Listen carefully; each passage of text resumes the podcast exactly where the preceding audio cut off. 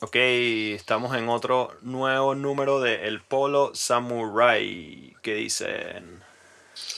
Polo Samurai, ay, ay, ay, ay, ay. He escuchado algunos Viene la de que, de que al parecer Dr. Dre se interesó en, en la pieza que grabaste en el episodio número 2. Ey, no me extraña, no me extraña en lo más mínimo. Miren, brothers, que esta vez quería empezar dándole flores a Leo, porque he estado pensando todos estos días desde que grabamos ese último episodio, el número 3, que, que tu metáfora sobre la, las altcoins y Bitcoin fue mucho mejor que la mía. Le cuento a Flavia, estábamos hablando de que eh, eh, Le- Leo estaba como diciendo que el ser humano tenía tendencia a poner eh, a, a- a poner tres o cuatro eh, proyectos por encima de todos los demás y esos tres o cuatro crecían muchísimo y, y todos los demás no crecían tanto y él estaba diciendo que eso probablemente iba a pasar en cripto y yo le dije que no había comparación entre las altcoins y Bitcoin Mm. y yo les dije, eh, y, y Leo puso un ejemplo sobre eso, que era, ah, claro, es como comparar a Jesucristo con Michael Jordan. Y yo eh, puse otro mucho peor, que era como el sol con una linterna. Eso como que no, no quedó tan bien, porque una linterna no es tan impresionante, pero si pones Jesucristo con Michael Jordan, eh, es como que... eh, Michael Jordan igual es impresionante, ¿sabes? Como que Michael Jordan igual está haciendo muchas cosas, quizás no es Jesucristo, no puede eh, multiplicar los panes, pero hace un montón de cosas impresionantes también, y solo porque exista eh, eh, Jesucristo, o sea, quitándole las connotaciones religiosas, pongamos, eh, eh, apaguen ese, ese, ese- Puedes decir Neo en el complicado. O sea, algo así, Neo y No, no. Imagínate, algo así.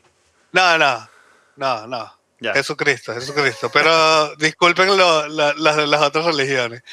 Pero digamos, solo porque exista Jesucristo no significa que Michael Jordan no es admirable y no está Bueno. haciendo cosas burdas impresionantes, ¿no? Entonces, me gustó mucho más tu, tu metáfora y quería decirlo públicamente. Y así empezamos. y eso y eso nos trae o sea eso nos trae al vamos a ponernos en los zapatos de alguien que, que no está tan adentro de estas aguas como nosotros y eh, yo me acuerdo que a mí me costó un tiempo agarrar la siguiente idea o sea es como que ¿por qué hay más de una? ¿por qué hay más de una y por qué no es solo Bitcoin? Eh, porque alguien está tratando de hacer una competencia de Bitcoin no, no me costaba entender que esos proyectos tenían como que una distinta razón de ser es algo así como que Jesucristo Jesucristo juega basquetbol o no. O sea, quizás si Jesucristo jugara basquetbol sería buenísimo jugar basquetbol o no. O sea, no lo sé. Entonces empieza como que a aparecer un montón de preguntas para la gente que no, que jamás se ha enfrentado a esto de cripto. Sea, ¿por qué hay más de una? ¿Y cómo ustedes le responderían esa pregunta a alguien? O sea, es como que, ¿por qué no solo Bitcoin? Ese es el argumento del maximalista, entendido, pero de todas maneras la persona que nunca ha entrado no, le, no todavía no lo entiende y, y sería bueno quizás conversar acerca de por qué ustedes, qué, qué es lo que ha pasado en ese aspecto, qué es un altcoin eh, por qué hay más de uno. Yo, yo creo que el, yo, yo- este probablemente es el ejemplo más usado, ¿no? Pero eh, recordemos que Bitcoin es algo configurado encima de otra cosa que se llama el blockchain, ¿sí? Claro. Y el, el ejemplo clásico es el email, ¿vale? El email, tú puedes tener Hotmail, Yahoo, eh, tu propio email con tu dominio, puedes tener, eh, qué sé yo, claro.com, whatever, ¿sabes? Puedes tener, en, en cada país tendrán su UOL, ¿sabes? Hay miles de, de- de tipos de email y además hay demasiados, hay múltiples software de email con diferentes características y eso está todo basado en una sola cosa que es el protocolo del email, ¿vale? Entonces, nosotros, igual que, que, mm, que el ejemplo que estaban dando, donde, donde hay unas cosas que lideran siempre, eh, pasa lo mismo. Nosotros, seguro todos ustedes tienen o ya tuvieron cuenta de Yahoo, cuenta de Hotmail, cuenta de Gmail, Eh, no sé qué más. Wall, tal vez en algún tiempo muy pasado, es lo primero que se me ocurrió. Pero ya, City, no sé si vamos muy atrás. Pero básicamente se trata de eso. Em, son diferentes. Vamos a imaginar que todas estas monedas son, están encima de otras, eh, de un protocolo que es el blockchain. Y, y ya. Y eso es como que, ese es como el punto de partida para alguien que no sabe nada de esto. Es simplemente una plataforma, un software, una forma de hacer eh, tecnología y encima de ella pones cosas y configuras según, según, según quieras. Y la cuestión que es muy extraña, que yo creo que quizás es bueno eh, ir entrándole a eso, o sea, cuando empezamos a hablar del blockchain, creo que hay que inmediatamente hablar un poquito acerca del software de open source, no sé cómo se llama en español, el, fuente abierta, me imagino que se llama algo así en español. Fuente de código abierto. Fuente de código abierto. O sea, porque es muy paradójico y extraño que logras más seguridad. A mí me pareció paradójico la primera vez que me enfrenté a esa idea. Logras más seguridad y confianza cuando todo el mundo puede ver hacia adentro. Yo creo que esa es una de las cosas que están ahí en el blockchain que es muy importante. Es como que el blockchain significa una base de datos absolutamente pública. Hey, absolutamente pública con un asterisquito, ¿eh? porque ahí es donde nos vamos a meter luego en este episodio. O sea, esa era la idea. Después la cosa se puso más compleja, ¿no? Pero teóricamente, o sea, cuando Bitcoin sale, lo que Flavio dice, o sea, el equivalente del protocolo TCP/IP, no sé cómo se llama el protocolo, disculpa, el email, yo no, no, conozco eso, pero ustedes lo entienden, o sea, el protocolo que está debajo del email eh, el equivalente de eso en Bitcoin es como que, bueno, que Bitcoin propone lo siguiente. Hey, chicos, vamos a hacer esto. Como nadie puede confiar en el uno el otro, vamos a hacer esto. Vamos a hacer que todo el mundo pueda ver todo. Y si todo el mundo puede ver todo, entonces podemos llegar a algunos tipos de consensos y algún tipo de, de digamos, de capacidad de actuar sin un ente regulador. Porque todo el mundo puede ver todo. Y cuando, cuando yo me refiero a todo, you name it. O sea, ¿Qué es lo que todo el mundo puede ver? Bueno, en el caso de Bitcoin, todo el mundo puede ver todas las transacciones que están ocurriendo y lo que significa la palabra blockchain, o sea, es que esas transacciones se cierran en bloques arbitrarios de data. Check, bloque 1, check, bloque 2, check. Por cierto, por eso nuestros episodios se llaman bloque no sé qué. Eh, o sea, es obvio para nosotros tres, pero quizás para una persona se lo preguntaba por qué. O sea, ¿es un bloque como el bloque de los edificios en Caracas o es un bloque como el bloque de los edificios en Brooklyn? No, es un bloque de un pedazo de data que se agrupa en un... El blockchain. Exacto, del blockchain que se agrupa eh, y sale y es transmitido a todos los computadores que están metidos en el network. La idea sería hacer un poquito de un episodio un poco más básico y tratar de pensar como una persona que jamás le entraba a esto todavía. Eh, porque una de las razones, y ahí es donde estoy yendo, por la cual esto realmente es revolucionario, es porque recoge aquí el tema del open source software, de mira, si nosotros mostramos todo lo que está pasando y lo hacemos público, la cosa se vuelve mucho más segura porque no hay trucos, no hay data secreta. Entonces, dado eso, que existe la idea de un blockchain, encima de la idea de un blockchain, podemos construir un montón de otras cosas. O sea, cuando hay una cosa como Bitcoin y Ethereum, eso no significa que Bitcoin, eh, perdón, que Ethereum quiere ser lo que Bitcoin es. No necesariamente significa eso. O sea, eso es otra conversación. Pero eso sería lo primero que yo le diría a alguien que le está entrando a esto. Es como que, mira, o sea, Michael Jordan jamás quería ser Jesucristo. O sea, él quería ser Michael Jordan. Y y él no se convirtió en Michael Jordan porque él quería ser Jesucristo. se convirtió en Michael Jordan porque él quería jugar basquetbol. Y yo creo que es lo mismo que ocurre con Ethereum y Bitcoin. O sea, Ethereum no aparece en el mercado para reemplazar a Bitcoin. Ethereum aparece en el mercado para agarrar la idea del blockchain y esa idea de data distribuida públicamente, eh, digamos, cerrada en bloques que todo el mundo puede ver, eh, para hacer con eso otras cosas. ¿Qué puedes hacer con eso? Bueno, eso es una conversación muy larga. Puedes hacer muchísimas cosas. Sí, para simplificar un poco, eh, y si a alguien todavía le quedan dudas de qué es el blockchain, eh, es, es, un sistema que guarda información, como estás contando, Leo, em, que es difícil, eh, o de una manera en la que es difícil de hackear o engañar o de cambiar, incluso. No sé si, si eso lo redondea un poquito. Si me permites interrumpirte, algo que me encanta, que me parece bellísimo de esto. Más allá de que sea difícil, es que es económicamente menos eh, profitable eh, hackearlo que jugar limpio, por la cantidad de dificultad que significa hackearlo. sea, Correcto, eh, Te, te- sí. te va a ir mejor económicamente si tú tratas de, de usar el, el blockchain para, para obtener un profit sin hackearlo que hackeándolo. Porque aparte cuando lo hackeas se cae. Entonces no tienes ningún incentivo de hackearlo. Pero aparte eso es muy difícil hackearlo. Perdón que te interrumpí, pero me gustaba, a mí cuando me, la primera vez que escuché esa idea me No, encantó. tranqui. Bueno, entonces, ya que estamos hablando, o ya que estamos haciendo esta comparación, yo voy a cambiar un poquito. No, ya va, ya va, ya va, ya va, un segundo. Porque yo no he hablado, yo estaba esperando que me, que me, que, que me tocara. Turno al Antes de que mira, cambies el tema, tengo que decirlo, No, tengo que decirlo, lo siento. Yo soy el, el que, el que representa aquí a los maximalistas del Bitcoin. Y para mí, Bitcoin no está en la misma categoría que las demás monedas. Tú no puedes decir como Hotmail, Gmail, no sé qué, porque esos todos están en la misma categoría, todos son email. Bitcoin es como algo creado por los dioses, es algo que, que- que no debería existir en este planeta. Y las otras monedas son eh, experimentos interesantes, pero no es lo mismo y no, y no, no están en la misma categoría para mí. Y la pregunta también que, que se hace, o sea, la pregunta principal quizás de los maximalistas del Bitcoin es, ¿por qué no hacen todo lo que están haciendo todas las demás altcoins encima del protocolo Bitcoin? Porque eso también se está trabajando en eso. Una de las primeras cosas que, están lanzando que ya está activa es el Lightning Network.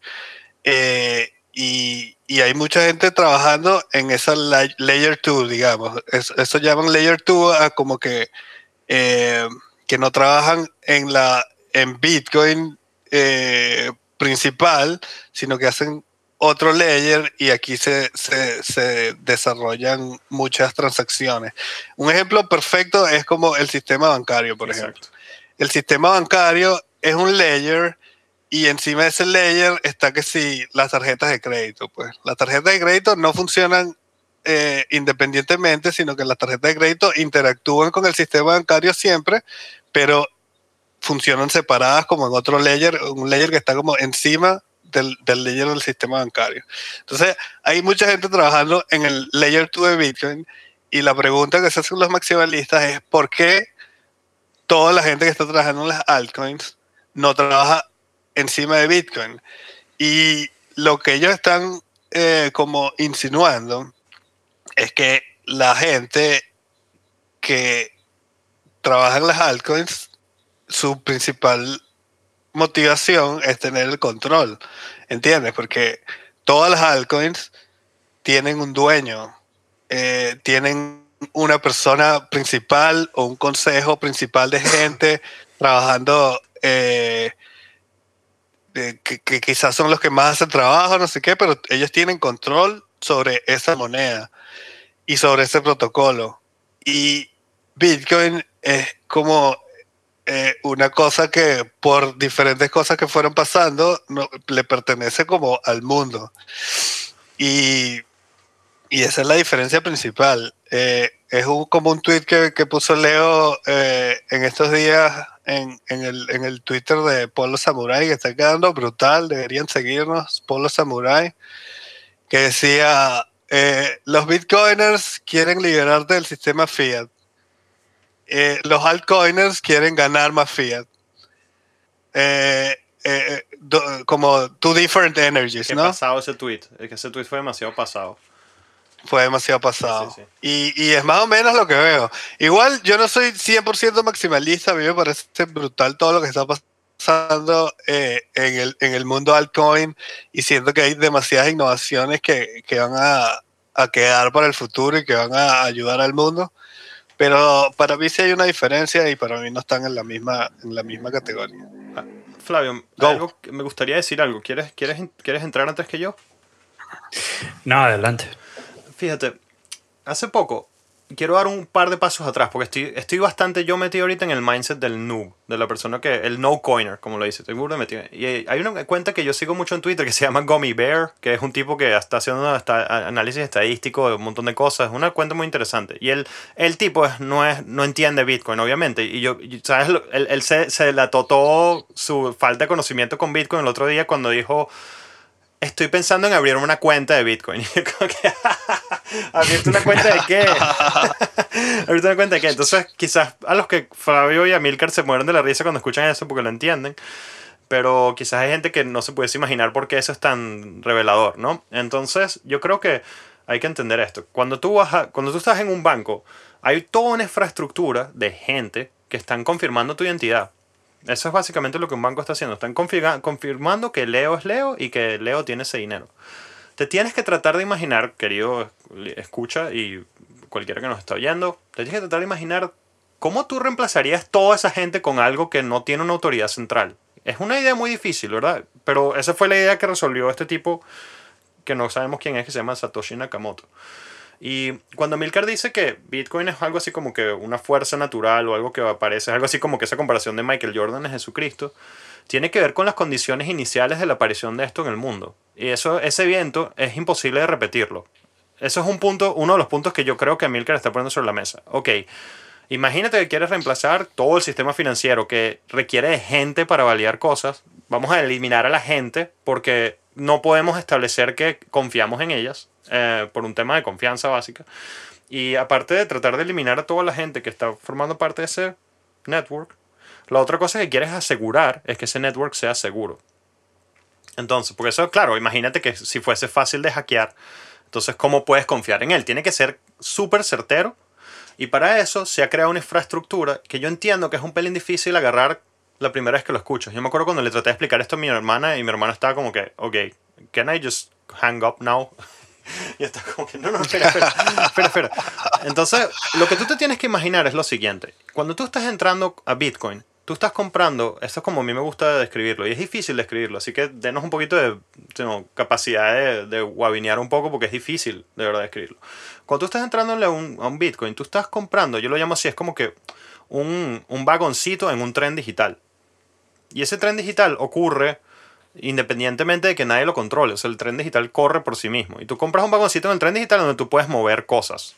Eh, la primera aplicación que se ha creado para esto fue una criptomoneda. O sea, ¿qué es lo que puedes mover? Valor. Después, ¿cómo, cómo hacemos que ese trencito sea seguro? Bueno, eh, la persona que se le ocurrió empezar esto, Satoshi Nakamoto, propuso lo siguiente. Vamos a hacer que un montón de computadoras se conecten al network y que tengan que resolver un problema matemático que requiere una cantidad bastante alta de energía para asegurar que la barrera de entrada a tratar de modificar ese trencito sea bastante complicada y eso le da bastante seguridad al network. Eso es una manera muy compleja de decir lo siguiente. Tú estás comprando una participación en un network descentralizado de computadoras. Y ese network descentralizado de computadoras te va a permitir hacer operaciones en las cuales tú puedes estar certero que nadie va a poder hackear tú me puedes tomar mi palabra por, eso y decir, ah, bueno, ok, Leo confía en eso, yo confío en eso, Emilcar confía en eso, Flavio confía en eso, o tú puedes ir a investigar por qué nosotros confiamos en eso. Y estamos seguros y el mundo está seguro porque la cosa lleva ya corriendo una década y nos jamás ha dado un error de que la cosa funciona. Después, eh, la razón por la cual la y yo me sumo en eso, y yo también, estamos tan confiados en el sistema de Bitcoin es por la el mecanismo que hace que las transacciones sean validadas de una forma robusta. Y ese es lo que llamamos el proof of work. Eso es un poco difícil de, de entrarle ahorita, sí, le vamos a ir entrando muchas veces a lo largo de nuestro polo samurai. Pero el punto es que hay un debate sobre la mesa que es cómo vamos a hacer que ese network descentralizado sea certero. Y por eso Milcar, gente como Milcar y yo, más allá de ser maximalistas en Bitcoin, decimos, mira, eh, Michael Jordan, siguiendo con ese ejemplo, a mí me encanta, Michael Jordan no, no te ofrece tanta seguridad como Jesucristo te la ofrecería por sus principios fundamentales que están detrás de ella y por el hecho de que, o sea, Michael Jordan aparece después de Jesucristo. O sea, es como que hubo, hubo dos mil años para pensar acerca de cómo repetir este evento y es como, ¿sabes? Cuando tú tratas de repetir una fiesta, nunca sale como aquella vez que fue espontánea todo. Ese evento inicial que inicia Bitcoin fue tan increíblemente eh, esporádico y digamos, sin, algún tipo de, deseo de profit, no lo sé todavía, pero pareciera ser así, que eh, el network como tal ofrece unas cosas que son únicas y que después otras monedas han tratado de emular. Entonces, hay dos debates aquí. Pudiésemos construirlo todo encima de ese network. Yo sé que me agarré un poquito de tiempo aquí largo, pero siento que, que pudiese quizás contribuir a esto. Go, go, go, go. Eh, eh, eh, nos, nos montamos todo encima de ese network que creó Jesucristo, o empezamos, o sea, bromeando aquí, o empezamos a armar networks paralelos que tratan de hacer aquella circu- circunstancia milenaria que apareció. Em, yo hoy en día, más que ser maximalista de Bitcoin, soy maximalista del proof of work. O sea, el proof of work que es el mecanismo de resolver ese consenso. Lo que significa eso es, vamos a poner a las computadoras a trabajar durísimo para que haya una barrera de entrada altísima. O sea, hoy en día, si tú quieres hackear Bitcoin, vas a tener que, eh, yo he leído por ahí, es una, buena, es una buena manera de ponerlo, vas a tener que construir dos plantas nucleares de electricidad si quieres hackear Bitcoin. Algo así. Entonces es como que, bueno, buena, su- buena suerte con eso. O sea, adelante. Trata de hacerlo. Lo más probable es que vas a hacer más dinero si te gastas ese dinero en comprar Bitcoin. Entonces, por eso, eso, eso ofrece cierto tipo de, de fuerza al network que después eh, tú pudieses, eso es lo que Milker está tratando de decir, construirle encima de eso otro network, otro sistema que corre en paralelo a ese. O sea, porque es verdad lo que, lo que tú dijiste es buenísimo, porque cuando tú haces una transacción de Visa, no es que Visa está moviendo una pepita de oro desde Japón hasta, hasta Nueva York para, hacer para transferir tu dinero. O sea, lo que está pasando es que hay un montón de transacciones que están ocurriendo a cierto nivel y cada cierto tiempo eso se sincroniza con el network central. Entonces una opción es o creas un network nuevo o te montas encima de este network que es bastante seguro y robusto. Em, y yo lo que siento es que, o sea, así como hay gente que admira el Flying Spaghetti Monster, pero son una minoría, eh, lo más probable es que la mayoría, o sea, me refiero siguiendo con el caso de religiones competitivas. al final hay una religión que es dominante y, hay una razón de ser por eso. Y yo creo que es lo mismo que va a pasar con Bitcoin. O sea, lo más probable es que esa aplicación se mantenga dominando y que siempre hayan posibles, no competidores, porque yo no veo a Ethereum como un competidor, o sea, lo veo más como, em, digamos, un complemento o, o, digamos, un distinto, un ángulo diferente. Em, pero por ahí vamos, o sea, ¿hacia dónde vamos con esto? Eh, ¿Por qué existen más de una, de una opción? Bueno, porque existe una cosa que se llama el blockchain, que es bastante útil. Tú puedes hacer con eso muchas cosas y ha aparecido, digamos, puntos de vista con- con- conflictivos acerca de qué es lo que vamos a hacer con esta tecnología de blockchain y cómo la vamos a usar y cómo vamos a crear networks descentralizados. Porque lo que es central aquí es que ustedes entiendan que lo que estamos, lo que, la razón por la que nosotros estamos tan emocionados es porque estamos metiéndonos en un espacio en el cual la internet y la economía pareciera que no la va a re- correr nadie en particular, la va a correr un sistema de open software, de open source, disculpa. Y Lo vamos a correr todos. ¿Ah? Y todos y nadie. Exacto, como dijo Michael Saylor, el, el campeón de, él- él ganó el mundial él solo, o sea, este año. Michael Saylor ganó la Copa América jugando él solo. Eh, como dijo Michael Saylor, o sea, es, es rules without rulers. Y esa, eso es, es que es tan revolucionario, o sea, eso de verdad jamás, me atrevo a decirlo con absoluta calma, jamás en la historia de la humanidad algo así había ocurrido. No, no, no era posible, eh, porque había un problema ahí que nadie había podido resolver. Entonces, bueno, esto es una larga historia para decir que la existencia de proyectos paralelos no significa realmente que ellos están tratando de apuntar hacia el mismo lugar. Sencillamente son distintas filosofías de cómo usar esta idea. ¿Y qué, qué va a pasar con eso? Bueno, ese es el debate de, hoy. Yo creo. Yo creo, vamos a pensar un poco en, en el mundo actual, ¿no? Eh, el mundo actual, tú tienes dinero y ese dinero te permite crear cosas, te permite crear un local, te crea, ¿no? Como que este tipo de, de, de activaciones que te permite el dinero y el crédito y todo eso. Y básicamente el blockchain es lo mismo, te permite crear dinero o te permite crear una pizzería al mismo tiempo, ¿no? Eso ah, un poco, eso es lo que te, te habilita esto, pero, pero no, no me quiero desviar mucho. Solo para cerrar la idea de, o para cerrarla, para continuar con la idea de Michael Jordan y Dios. Jesucristo, Eh, Jesucristo. Jesucristo. eh, Dios es vamos a decir- Nakamoto, perdón. vamos a decir vamos a decir, a, a, mí no me gusta mucho este ejemplo, pero me gustaría decir que es la física de Michael Jordan, ¿vale? o sea, la física le permite a Michael Jordan hacer lo que puede hacer, ¿ok? Y Michael Jordan simplemente practicó mucho para, para medio vencerla. Eh, Bitcoin representa para el dinero del mundo lo que Internet representó para la información, ¿sí? O sea, por eso, a ver, pensemos en todo lo que ha pasado desde que tenemos Internet, ¿no? Imagínense todo lo que quieran, no les voy a dar muchos ejemplos, imagínense nada más que están oyendo un podcast que hace un tipo en Porto, otro en Moscú y otro en Buenos Aires, y que ustedes están oyendo eso, y a nosotros nos costó, eh, bueno, nada, muy poco, simplemente ponernos de acuerdo y, y, electricidad, eh, los equipos que tenemos y ya, poco comparado con lo que hubiera costado antes, ¿no? Y eso es Ahora imagínense el dinero, ¿no? ¿Y qué es lo que va a pasar eh, cuando esta tecnología siga creciendo o mediante siga creciendo? Y Bitcoin es un poco eso. Y Bitcoin es el rey de los reyes por eh, dos motivos. Eh, es reserva de valor, ¿correcto, Amilcar? Corrígeme si me equivoco. Correcto y, y, te sirve para pagar.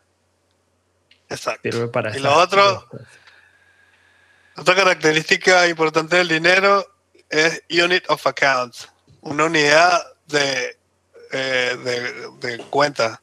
Como que se pueden llevar cuentas usándola, ¿no? Entonces digamos que ahorita la principal unit of account en el mundo es el dólar, ¿no? Como que todos lo relacionan al dólar, pero tú podrías relacionar todo a Bitcoin, o sea que también cumple esa función. Unit of Accounts, eh, para intercambiar cosas, eh, como, eh, no me acuerdo cómo lo dicen, pero tú lo dijiste ahorita, como para comprar, pues.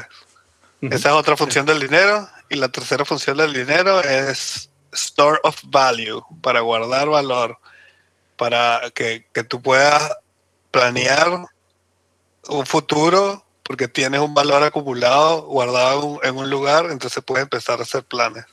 Claro, y ya luego vienen, vienen como todas las cosas sociales que por las características de Bitcoin eh, son únicas de Bitcoin, como tiene una limitación de supply, nadie va a agarrar mañana como hicieron en Estados Unidos que inyectaron eh, el 40% de toda la moneda actual de Estados Unidos fue creada el año pasado, ¿sabes?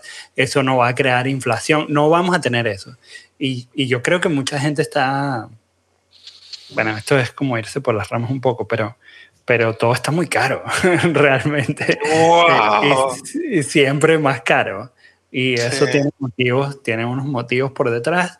Eh, así que Bitcoin es una oportunidad para los estados para los individuos y para las empresas y para el mundo en general de innovar y, y de mejorar la calidad de vida de, de todos realmente, de evitar eh, grandes issues sociales, monetarios, políticos, eh, nada más, y cuando digo políticos, podemos nada más pensar en transparencia y eso ya cambia muchas cosas. Imagínense eh, un gobierno donde se maneja moneda digital con unas características como las de Bitcoin, de total transparencia, y dices, ok, la corrupción, no vas a tener que ir a, pedir explicaciones, lo vas a poder ver desde tu casa en un, ordenador, ¿vale? Y, yo creo que eso es lo que hace una gran diferencia y por eso eh, Bitcoin es lo que es. Y no sé si vieron la noticia, pero esta semana, bueno, ha habido todo un tema con India eh, que estuvo en duda si India estaba por decir que Bitcoin era ilegal y no sé qué. Y al final, no sé si fue ayer o anoche, que, que India dijo, nada, tranquilo, no pasa nada, Bitcoin es, está bien, es cool, es legítimo, ¿no? Eh, todo eso después, bueno, yo creo que esta novela viene, viene desde antes, mientras hablo con ustedes, estoy buscando un poco porque, porque pasan tantas cosas en un día con Bitcoin. Pero había una noticia del 21 de marzo que decía, India, ah, por, esto lo publicó Reuters, por proponer un, banning de criptomonedas, eh, penalizar mineros, em, etc. Y ayer, Economic Times, The Indian Times, em, dice HDFC Bank's research team feels it's just a matter of time before Indian investors have legal access. Eh, no sé qué quiere decir esto, pero el tema es que em, no hay ningún problema con India, está bien, en India pueden seguir comprando eh, criptomonedas y no hay ningún gran issue. Sí, yo vi que, eh, disculpa, yo vi que ah, estaban mandando eh, unos emails a los bancos como diciéndole, si ustedes no están permitiendo que la gente eh, compre Bitcoin o transfiera su dinero a los a los a los eh, exchange, a los crypto exchange, eh, paren eh, porque esta la medida tal fue cancelada y, y, o sea, era ya una acción más, más oficial, lo- los tipos eh, cancelando toda esa narrativa. Sí, lo que, lo que abre una, una- un cuestionamiento, ¿no? Es porque siempre está ese, temor, tanto de China como de India, que van a pasarlo, y va a pasar algo, van a banearlo y vamos a suponer que China crea el gran muro, eh, la gran muralla china, un gran firewall chino, donde un contrato no puede llegar a otro contrato, donde no se pueden completar las transacciones eh, y donde el mainstream, digamos, los, los traders eh, de a pie no puedan completar sus transacciones.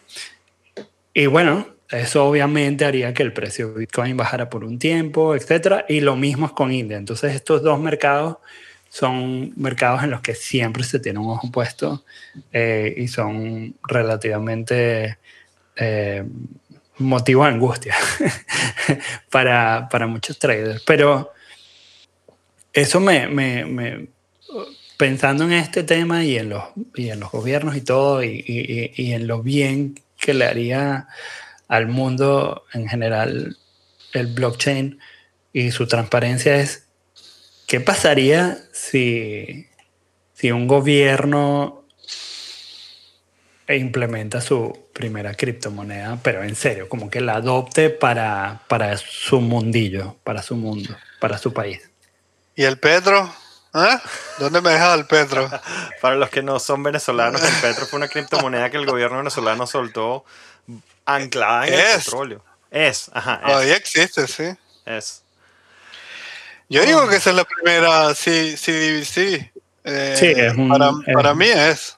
Sí, sí, DBC es Central, CBDC, Central Bank Digital Currency. Eso, CBDC. Y que CBGBs. Y que la CBGBs. es eso, Central Bank Digital Currency. Wow. Eso. Bueno, eso abre un, eso abre todo un, una, ¿cómo se llamaría la traducción de a whole new can of worms? Una, una lata de gusanos. Wow. En español suena peor. Eh, suena más, más gore, suena más fuerte. Eso es Está bueno, me gusta. Em, porque, por ejemplo, una de las cosas que tú puedes, que, que- ocurre hoy en día es que cuando Amilcar hace una transferencia en Bitcoin, si yo sé su address, yo puedo ir a un website y ver qué transferencia hizo Amilcar. Y si yo le pago a alguien con cash, eh, cualquier cosa, el gobierno no sabe que yo usé ese dinero para hacer eso. Em, uno pudiese decir, si no la debes, no la temes, eh, ¿por qué te importa la privacidad? Yo, o sea, yo no me- yo, yo obviamente estoy a, favor de la privacidad porque, por ejemplo, hay cosas que yo le digo a mi esposa a su oído, a mi esposa en su oreja que yo no quiero que nadie escuche. O sea, y no es porque no tengo, no estoy metido en ningún tema ilegal, sino es que sencillamente no me parece adecuado que otra persona lo escuche. Y creo que lo mismo debería ocurrir con cómo usamos nuestro dinero. Eh, una de las implicaciones de una moneda centralizada digital que puede llevar un banco central significa el control y la- el conocimiento absoluto de todo lo que tú haces con tu dinero, lo cual es bastante complicado. O sea, eso es, eso es, un, eso es un- uno de los caminos que tenemos enfrente en el bosque, ¿no? Eh, después el otro camino está el hecho de que el punto de todo esto era hacer algo que sea descentralizado. Y la pregunta sería, ¿los gobiernos se sentirían cómodos en, por ejemplo, agarrar un protocolo que ellos no hicieron, que es abierto, y usarlo? Lo cual yo creo que para nosotros tres sería lo ideal, no es lo que nosotros quisiéramos que ocurra, ¿no? Vamos a outsource, vamos a outsource esta, esta situación de, de asignar, eh, se me olvidó la palabra trust, eh, Confianza. confianza. Eh, es como algo así como que, ¿sabes? Eh, todos tenemos las pistolas apuntándonos en nuestra cabeza. ¿Quién va a ser el primero que las va a soltar? Bueno, vamos a mejor darles estas pistolas a otra persona y, y darle esa de confianza a, otro, a otra entidad. Pero lo más probable es que eso no vaya a ocurrir. Y entonces aparecen players dentro del mundo cripto, y esto lo digo con, con cierto grado de conocimiento porque ya esto se está planteando, eh, que quieren obtener ese proyecto. O sea, porque lo que quizás ustedes no se pueden imaginar, eh, personas que están entrando en este tema actualmente, es cuán grande es lo que estamos hablando, el, mundo cripto en general. Y el mundo cripto en su pico este año fueron 2 trillones de dólares. Esos son dos Apples. O sea, si no me equivoco, Apple es un trillón de dólares, ¿no? O sea, son dos veces Apple, todo lo que Apple significa con todos los iPhones. eh, y, y, de hecho nosotros tuvimos una conversación acerca de si esto está sobrevaluado y pareciera que la conclusión fue que no. Eh, entonces eso significa que adentro de este espacio ya hay compañías que están eh, tratando de aplicar para obtener proyectos. Por ejemplo, el Banco Central Europeo ha manifestado su deseo de hacer un euro digital. Em, y las implicaciones de qué ocurriría si algo así, si un proyecto así fuese adelante. La pregunta, mejor dicho, no sería qué ocurriría, sino sería una vez que ocurra, porque es una certeza que va a ocurrir. Eh. ¿Cómo esto va, cuáles van a ser las implicaciones? Entonces, implicación A, eh, va a haber una conversación muy profunda acerca de la privacidad. Eh, implicación B, va a haber una compañía, ah bueno, hay dos cosas, o científicos eh, del gobierno van a desarrollar ese protocolo, o va a haber una compañía a la cual le van a dar ese, ese proyecto. Un ejemplo de esto es Algorand. Algorand es una compañía hecha por un tipo cuyo nombre en este momento se me escapa, lo ponemos abajo, es un tipo muy genial, de hecho un italiano muy genial, que ellos están compitiendo por obtener en la comisión del Federal Reserve en los Estados Unidos de correr el dólar digital. Lo cual imagínense, o sea, imagínense el tamaño. Hoy en día, por cierto, not financial advice at all, pero hoy en día Algorand está súper, la, la criptomoneda Algorand está súper subvaluada. Yo sé, no, no, no financial advice at all, pero eso existe. O sea, uno puede hoy en día comprar una parte de esa moneda y participar en eso y si ese proyecto obtiene esa comisión, se pueden imaginar lo que va a ocurrir con el precio de esa criptomoneda. O sea, de repente esa criptomoneda se va a convertir en, el, en la gasolina de ese network. Porque esa es la otra cosa que ustedes se tienen que ocurrir. Go, go a mí. No, no, not financial advice, no, no, no es consejo financiero. Para Eh, nada. Quería, eh, sí, porque continúa, disculpa, disculpa. Sí, sí, o sea, es y- que me, me puse nervioso. Claro, claro, y o sea, eh, y, y entre paréntesis, disclaimer, yo tengo Algorand, por ejemplo, yo he comprado Algorand, o sea, es una de las, de las monedas que tengo, y yo creo que es importante también hablar claramente de cosas que están en nuestro portafolio para que sepan que no es que hay una cosa ahí metida, escondida, de que los millones de usuarios que van a escuchar el polo samurai van a pompear un, un coin específico, Eh, o sea, obviamente nosotros estamos en esto, en, en un montón de distintos proyectos. Y cuando empezamos a hablar de una cosa como que una moneda centralizada por un banco central, eh, una de las implicaciones que pudiese significar eso es que una compañía obtiene esa comisión y que esa compañía, bueno, crece exponencialmente. Em, obviamente, a nosotros no nos... O sea, bueno, yo no sé en dónde se paran ustedes. A mí, a mí nada de lo que yo les acabo de decir me gusta. O sea, yo siempre le digo a mis estudiantes en la escuela, o sea, el hecho de que a ti no te guste algo no significa que no puedas admirarlo. Eh, y yo, lo- yo admiro la idea, admiro la compañía Algorand, algo así, pero, o sea, si me preguntas a mí, yo, yo me gustaría que esto se quedara como que, wow, o sea, apareció una fuente que es Bitcoin y encima de eso construimos la nueva economía global y nadie se va a meter, pero es obvio que eso no va a ocurrir. Eh, y de hecho el, el yuan digital está planeado ya. El, yuan, el, el, el rublo ruso digital en el 2022 ya va a estar eh, corriendo, entre paréntesis.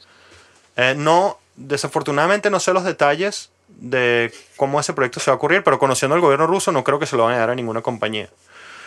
Em, eso significa que estamos en estamos caminando en un porque yo estoy aquí tirando flores y demasiado feliz acerca de cripto y que pues pero estamos caminando en una no estamos caminando en un cuchillo o sea porque como se dan cuenta el otro lado de esto es que de repente el gobierno se puede enterar de absolutamente todo lo que tú haces con tu dinero. Entonces ahí es donde aparecen otras cosas como los privacy coins. Y esto nos lleva a conversar mucho acerca de por qué existen proyectos diferentes. Por ejemplo, hay proyectos que no te permiten hacer un tracing de las transacciones que tú estás haciendo. Un ejemplo es Monero, que es un proyecto que a mí me gusta bastante. Eh, que aparecen como alternativas. Entonces, en este episodio, o ya te has enterado un poco de que, ah, ok, hay una cosa que se llama Bitcoin, pareciera que su aparición es milenaria, mágica, y no, no le gusta llamarla mágica, pero... Mística. mística, fenomenal. Eh, después existe una cosa que es una tecnología que se llama blockchain. Y bueno, tú puedes hacer a Milcar Coin si quieres, y el Banco Central puede hacer el Argentina Coin si quiere. Em, y entonces la se empiezan a abrir un montón de preguntas acerca de qué es lo que ocurre si ese hecho realmente eh, se materializa. Eh, una de las cosas que significaría es que ciertos proyectos cripto se verían beneficiados por eso. Por ejemplo, una de las cosas que yo creo que ocurriría es que la salida de, los, de las monedas de Banco Central implicarían que los proyectos de privacy coin se dispararían hacia el cielo. Not financial advice. Yo tengo Monero también. O sea, es obvio que es muy posible que Monero se dispare porque Monero es un proyecto que aboga por la privacidad. Y bueno, creo que ya tiene un montón de cosas sobre la mesa que, que, son ricas para una conversación. O sea, ¿a dónde vamos con eso? ¿Quién sabe? Yo quisiera, yo quisiera nada más leer aquí la nota del euro digital del Banco Central Europeo. No, está, no está en español, por cierto. Em, dice aquí. En esta, De digital. Ok, el euro digital será un euro, como, not, como notas, como billetes, pero digital. Será una forma de pago electrónico eh, emitida por el Eurosystem, que es de, eh, Sí, básicamente el Banco Central Europeo y accesible para todos los ciudadanos y firmas.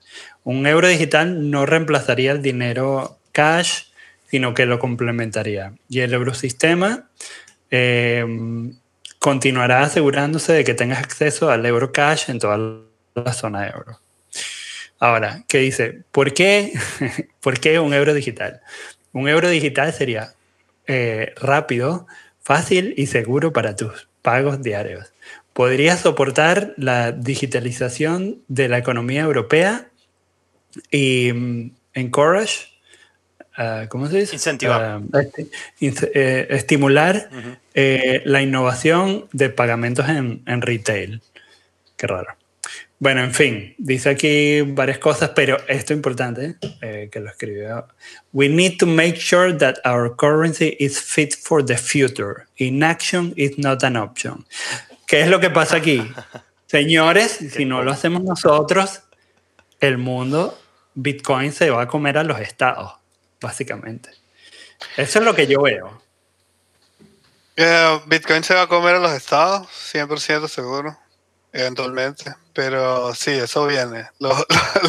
las CBDCs eh, son una realidad pronto y yo creo que la primera va a ser el yen digital el yen digital están hablando de él desde hace mucho tiempo y hay como mucha eh, acción alrededor. Y te voy a leer algo que, dijeron ayer que me pareció súper interesante, aunque no creo que pase.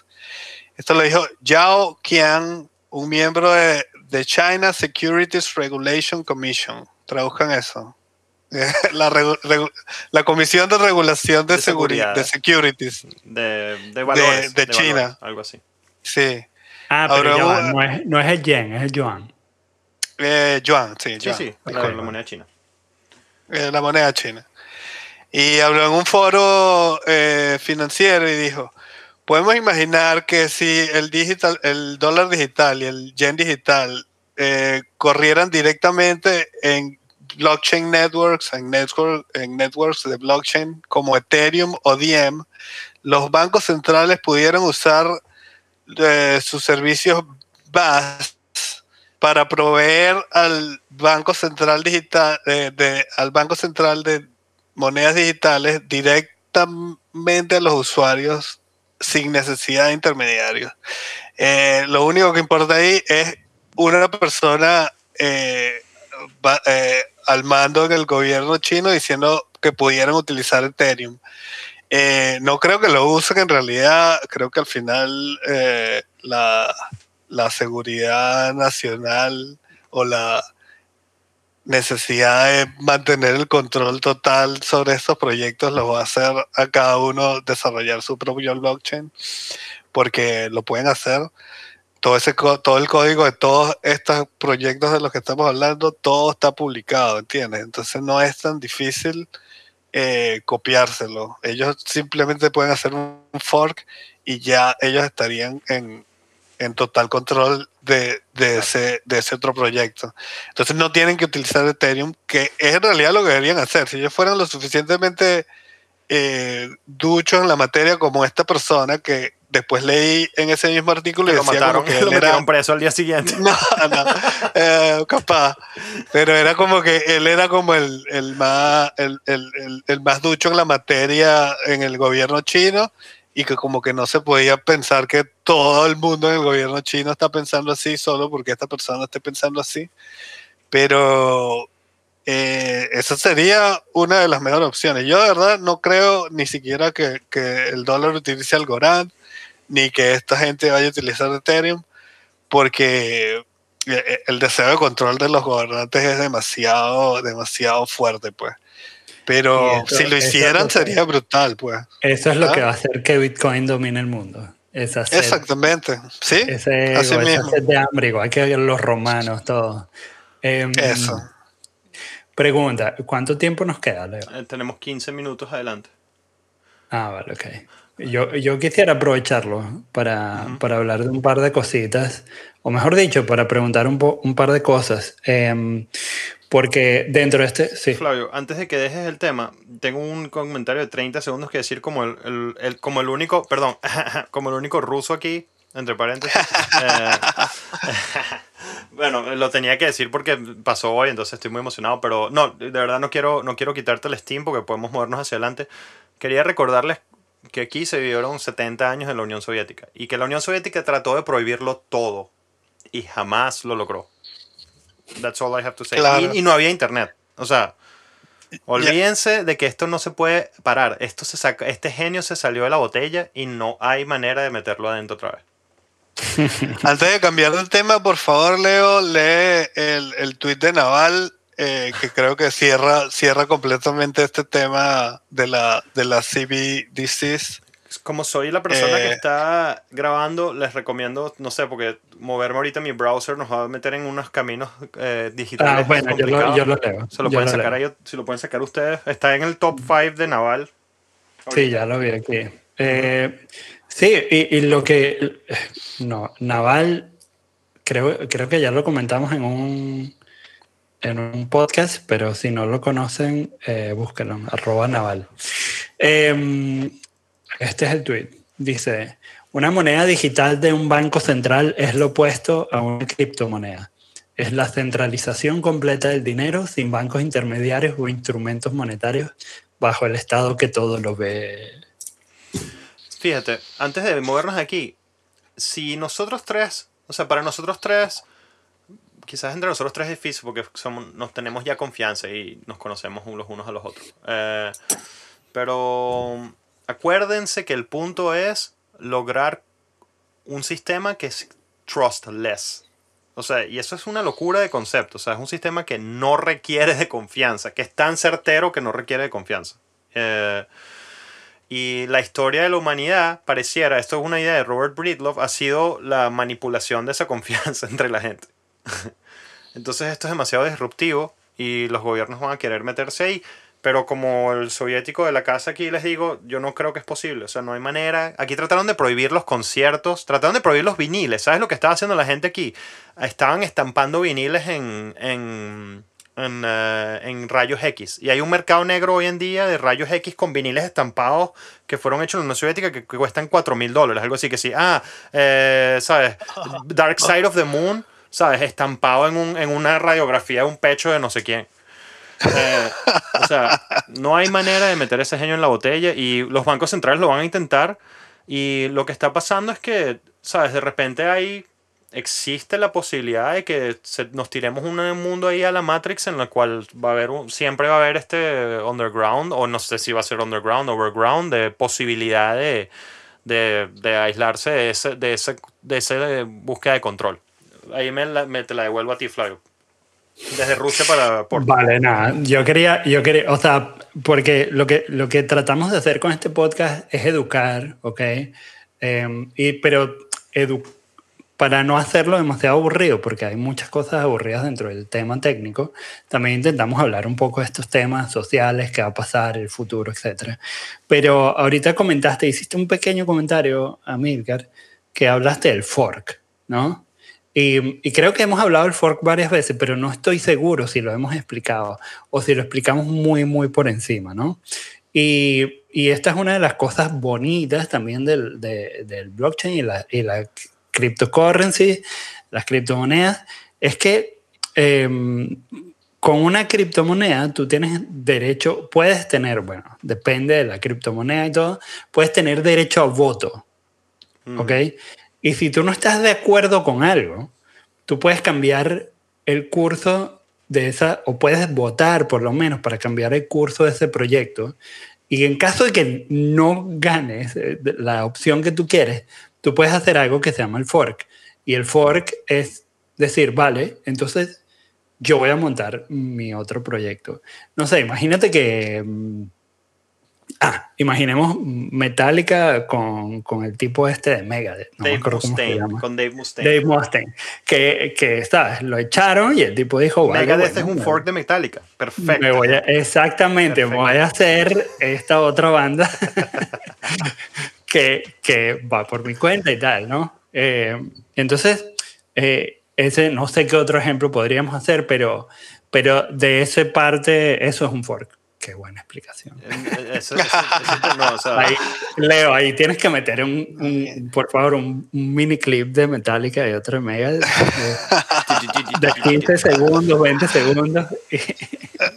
y al final. Yo al creo final- que Go, go, otro ejemplo, disculpa, otro ejemplo es simplemente lo podemos buscar en las criptomonedas mismas, pues. Eh, Litecoin es un fork de Bitcoin. Simplemente agarraron todo el código de Bitcoin y le cambiaron ciertas características y eso es Litecoin. Y, y hay otros... eh, Perdón, ese fue Emil, como... Emil, pero Ah, manipularon un poquito el, el- el código para que sea más fácil de minar, por ejemplo. Entonces ahí eh, ustedes se pueden empezar a sentir por qué existen otros. O sea, es como que alguien dijo, ya va, pero Bitcoin es muy difícil de minar. Vamos a hacer un Bitcoin Lite. Litecoin, wow. Y Dogecoin es un fork de Litecoin, entre paréntesis. Perdón, Exacto. continúa, Emil. Sí.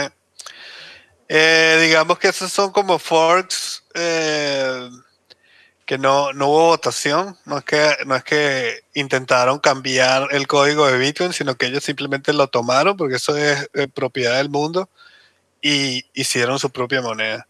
Y hay otros forks que sí han sido de, debido a votación, que es por ejemplo el caso de Bitcoin Cash.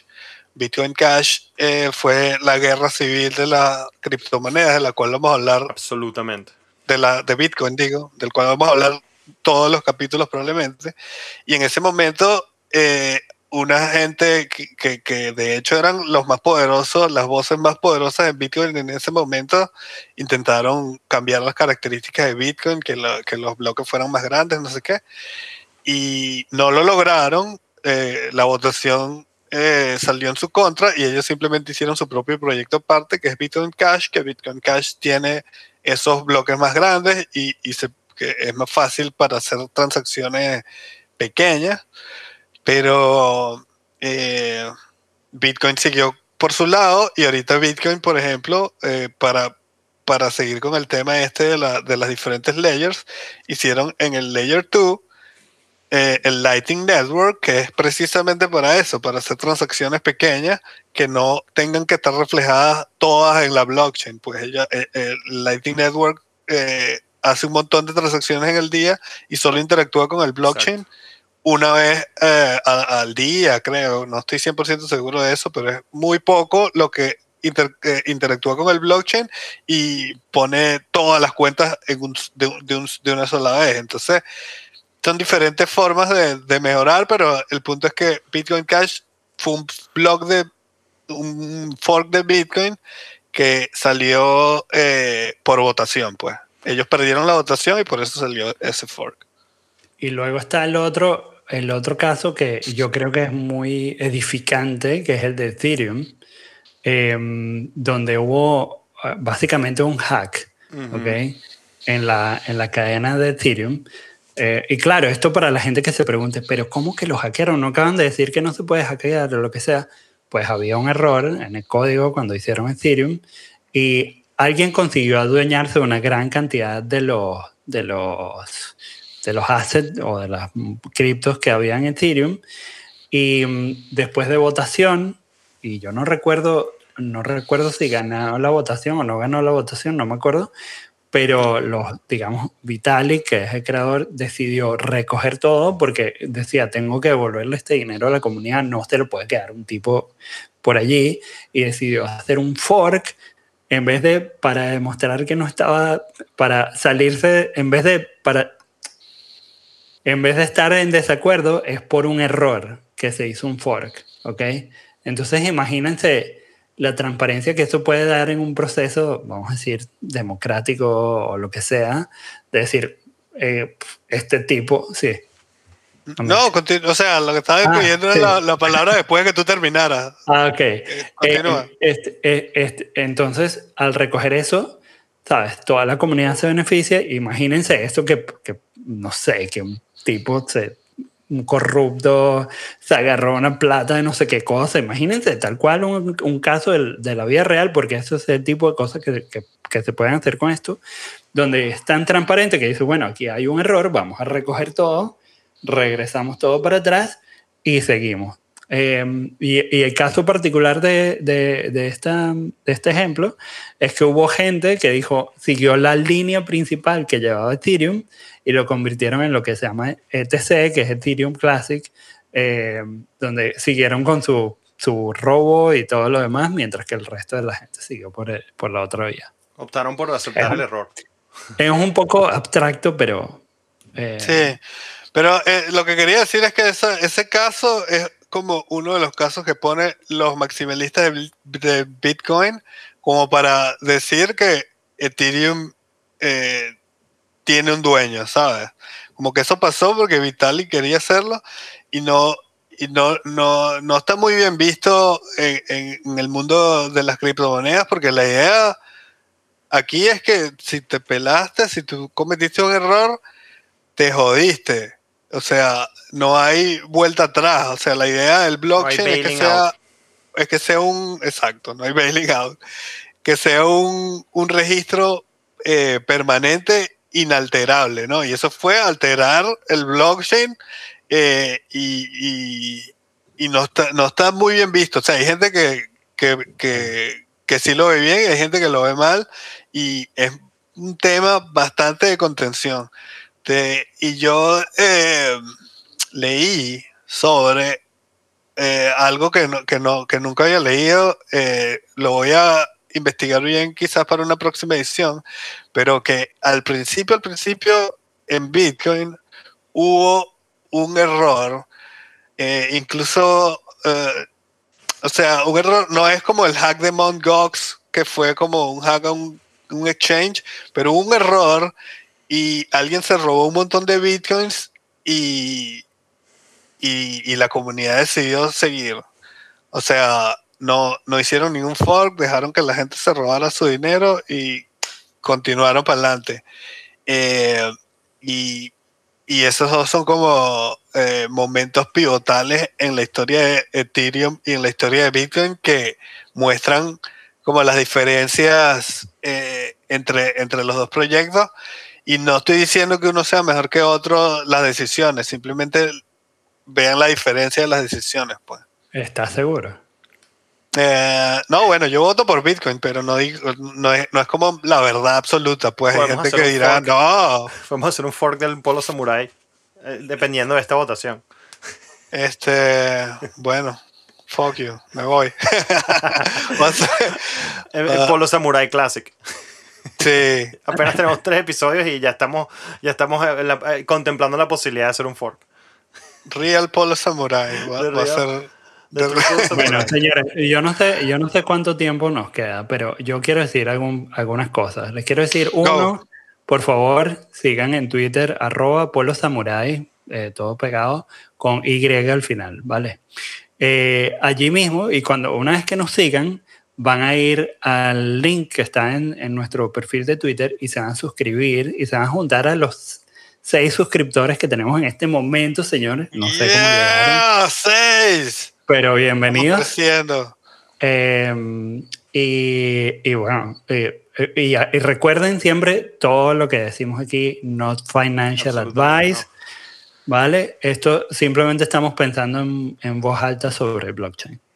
¿A dónde, a dónde va este episodio? ¿Cómo se cierra? Eh, hay una nueva fuerza en el espacio, en, en, en, en ambas, la filosofía slash computacionalidad del mundo y esa nueva fuerza es sistemas descentralizados que operan encima de una cosa que se llama el blockchain. Hay muchas maneras de aproximarse a cómo usar esa tecnología. Eh, por cómo, por el, y, y, aparte de eso, hay muchas cosas de lo que puedes hacer con esa tecnología. Eh, por eso es que existen muchos proyectos. No es porque la gente sencillamente está haciendo Leo Coin y Flavio Coin y Amilcar Coin. Eh, que eso existe también, o sea, es lo que llaman los mem coins. Y creo que es importante que todo el mundo se eduque en el hecho de que hay coins, por lo general, cualquier coin que tú veas que está asociada a una personalidad o a una imagen o a un meme, es algo que tiene muy poca utilidad realmente, porque el punto es de todo esto es que existe la o sea, hay una utilidad inmensa en el uso de esta tecnología y por eso aparecen distintos proyectos. Una vez que esos proyectos están ocurriendo, bueno, pueden haber discrepancias en cómo los, los developers de esos proyectos creen que ese proyecto debería organizarse y eso genera distintos, digamos, caminos divergentes que, que pudiesen generar la, la situación en la cual el proyecto se parte en dos no te extrañes que existan tantos proyectos porque sería algo así como extrañarte porque hayan más de un Amazon.com. O sea, Amazon está sacándole provecho a una fuerza natural. La fuerza natural es que, bueno, existe la Internet, eh, hay una cadena de distribución, eh, etc. Y todos estos proyectos están sacándole la, el jugo al hecho de que a alguien se le ocurrió cómo resolver este problema de descentralizar la confianza entre la gente y trata de imaginarte lo que significa y todo lo que puedes hacer con eso. Yo creo que por eso es que hay tantos, ah, en este momento hay 7600 proyectos de cripto. Eh, en, 7600 proyectos de cripto en, en CoinGecko, solo en CoinGecko. 7601. Exacto. 7600 proyectos de cripto. Eh, ¿Por qué existen todos esos proyectos? Porque la gente quiere hacer sus propios coins. No, porque hay una nueva manera de aproximarse a la computación, que es que podemos crear un, podemos conectar un montón de computadoras juntas y hacer cosas con ellos y crear un protocolo que corre ese proceso. Y, y bueno, ¿dónde va esto? No lo sé, pero hay una en el medio de todo esto que aparece en circunstancias muy especiales y que está montada sobre una infraestructura que si tú la quisieras hackear, vas a tener que construir dos plantas nucleares de energía. Entonces, el argumento es, ¿sería, no sería mejor quizás construirlo todo encima de este sistema que es súper hackeable? Eso es lo que alguna gente dice. Eso es lo que llamamos los Bitcoin maximalists. Es como que, mira, está este super sistema súper no hackeable. Y por otro lado sería, no, no, no, no, no, no, ya va. Eh, Bitcoin es, yo he leído esto mucho últimamente, Bitcoin es el MySpace de los criptomonedas. Eh, alguien lo inventó y ya es anticuado. eh, yo, obviamente no, no, no representa mi, mi, punto de vista, pero es lo que algo que he visto por ahí. O sea, Bitcoin es el MySpace de las criptomonedas. ¿Cómo podemos construir toda una nueva economía global encima de algo que se hizo en un momento? Es algo que necesita tener la capacidad de evolucionar. Entonces vamos a, hay gente que bajo su propia iniciativa estudió esto tan profundamente que dijo, déjame agarrar estos mismos principios y presentar mi versión de esto o presentar otra, uti, otra, otra utilidad posible o digamos otra aplicación posible, lo que quiero decir, de esa misma tecnología. Esas aplicaciones pueden ser, por ejemplo, eh, storage descentralizado de, archivos. Eh, por ejemplo, ese es Filecoin, por decir un ejemplo. utiliza la tecnología blockchain para ofrecer otro servicio diferente, que es vamos a guardar archivos en distintas computadoras. Eh, o distribución de video descentralizada. Entonces aparece algo como Theta Network, etcétera el punto que yo hoy quisiera pasarle a todo el mundo es que entiendan que esas monedas que existen, esos 7600 proyectos, eh, no son solo opciones para Elon Musk para tro- trolear en Twitter, eh, sino son realmente proyectos computacionales en los cuales tú puedes participar y lo puedes ver en cierta forma que comprar esa moneda, en cierta forma es comprar una acción en ese proyecto, asumir el riesgo y esos proyectos se pagan, o sea, digamos, el, el- el- la capacidad computacional de esos proyectos, por lo general, es remunerada con una criptomoneda. La criptomoneda es el punto de un iceberg de una estructura que está debajo, que es inmensa, que es el blockchain. Y esa estructura, bueno, tiene un montón de aplicaciones y, y distintas, digamos, em, filosofías. Antes de cerrar, quiero decir que Bitcoin no es como una página web, que sería MySpace. Bitcoin es como un protocolo. Absoluto. ¿Entiendes? Es como que sería como HTTP. HTTP no es, no, no, no, no caduca, ¿entiendes? HTTP evoluciona y se construye encima de HTTP y todo lo que se va construyendo encima, eso es lo que va evolucionando y eso puede evolucionar todo lo que ustedes se pueden imaginar. O sea, imagínense todo lo que ha cambiado la red desde que salió hasta ahorita y, y- y todas las cosas que se pueden hacer. Eh, es una mejor comparación comparar Bitcoin con HTTP que comparar Bitcoin con MySpace, que no, que no tiene sentido. Eh, así como esto no es financial advice, esta idea no es representativa de nuestra filosofía, pero son cosas que uno se pesca por ahí por internet, ¿no? Em, alguien, a veces se me ocurre esta idea, he sentido esta idea muchas veces cuando estoy por la calle pensando y en el metro o algo así, y siento la siguiente idea, wow, es como si se estuviese reformando, refundando, mejor, mejor decir eso, refundando la internet, pero a alguien se le ocurrió cómo, cómo monetizar cada mi- milibyte del potencial de la internet y eh, lo que significa, o sea, porque el, el protocolo TCP/IP realmente nunca pudo haber sido monetizado por nadie, o sea, es una cuestión que, digamos, tiene un valor económico infinito, eh, pero no pareciera la persona que, que, que propuso el protocolo no se le pudo no se le ocurrió cómo construir una economía encima. La economía bueno digamos la economía se fue construyendo sobre ella pero el suelo no era tan fértil el suelo Bueno, eso es como es-.